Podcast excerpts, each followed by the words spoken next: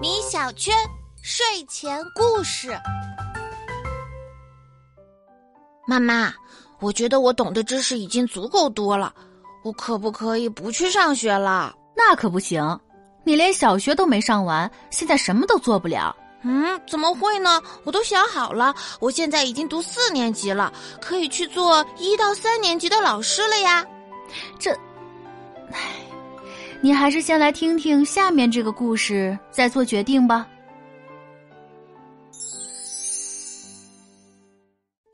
朱迪成功升入了小学一年级，但他却一点儿也不开心。在朱迪眼里，幼儿园的生活就像一场五彩斑斓的梦。而上小学呢，则是一场噩梦。一想到自己要整天面对各个科目的课本、练习题，不能放肆的玩儿，朱迪就忍不住要大闹天宫。我不去上学，我不去。爸爸耐心的劝道：“宝贝，如果不上学、不识字的话，你以后什么都做不了呀。”朱迪歪了歪自己的小脑袋，想了想说。我可以做不用识字的工作呀，嗯，比如说去动物园做导游，和动物们做同事。动物们不识字，所以我也用不着识字。呃，好吧。爸爸并没有反驳朱迪的想法，反而十分支持他。如果你有信心能胜任导游工作的话，明天你就不用去上学了。我们一起去动物园逛一逛，让你提前体验一下导游生活，怎么样？我正好想去看熊猫呢，没问题。得知自己不用上学，朱迪兴奋的一整夜都没睡。第二天，顶着两只熊猫同款黑眼圈，站在动物园门口，依然兴致勃勃。熊猫，熊猫在哪里呢？朱迪抬头看了看动物园的地图，想要按照地图指示的方向走，但他却不认识上面的字。熊猫，熊猫，是哪两个字呢？朱迪苦恼了一会儿，随便在地图上挑了两个字，带着爸爸沿着路标走去。走到终点，朱迪听到了一个甜美的女声：“欢迎光临冷饮厅，请资助点单。”天哪，原来朱迪刚刚选中的那两个字是“冷饮”。朱迪连忙找借口道。爸爸，我们得先喝点饮料，再去看熊猫，因为我非常想喝橘子汁。爸爸忍着笑意点了点头，说的对。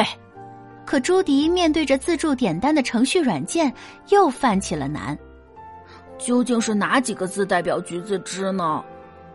朱迪苦恼了一会儿，又随便在指示牌上挑了几个字，点了下去。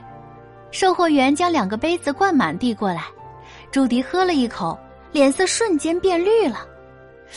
啊，怎么是苦瓜汁啊？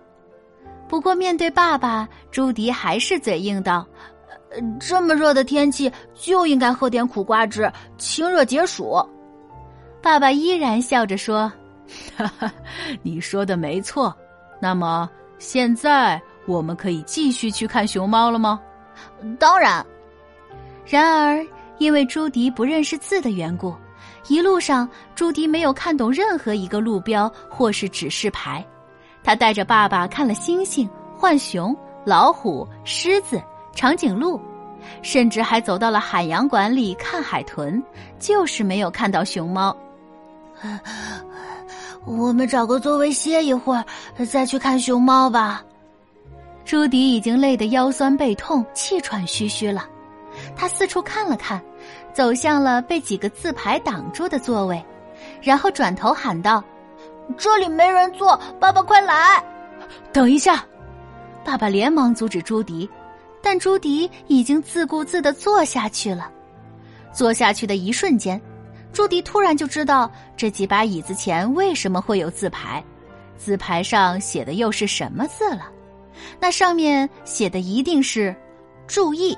油漆未干，朱迪沾着满身油漆，颓丧的坐在椅子上，无精打采的说：“抱歉，爸爸，我今天也许不能继续带你去找熊猫了。”没关系，反正你会一直待在动物园里做导游。我们明天再来。呃，不不不！朱迪急忙摆了摆手。我突然有些想念我的同学们了，我舍不得和他们分开，所以我决定明天继续去上学。至于做导游的事情嘛，以后再说吧。很显然，朱迪已经意识到了，不识字连熊猫都找不到，所以才决定回去上学。刚刚他只不过是在嘴硬罢了，不过看在他知错能改的份上，爸爸就不拆穿他的小心思了。更何况，爸爸也有一个秘密没有告诉朱迪，那就是这个动物园里根本就没有熊猫。但如果朱迪读书认字的话，他一定会知道这件事的。就像不认识字的朱迪找不到熊猫一样。没有知识，什么事情也做不好。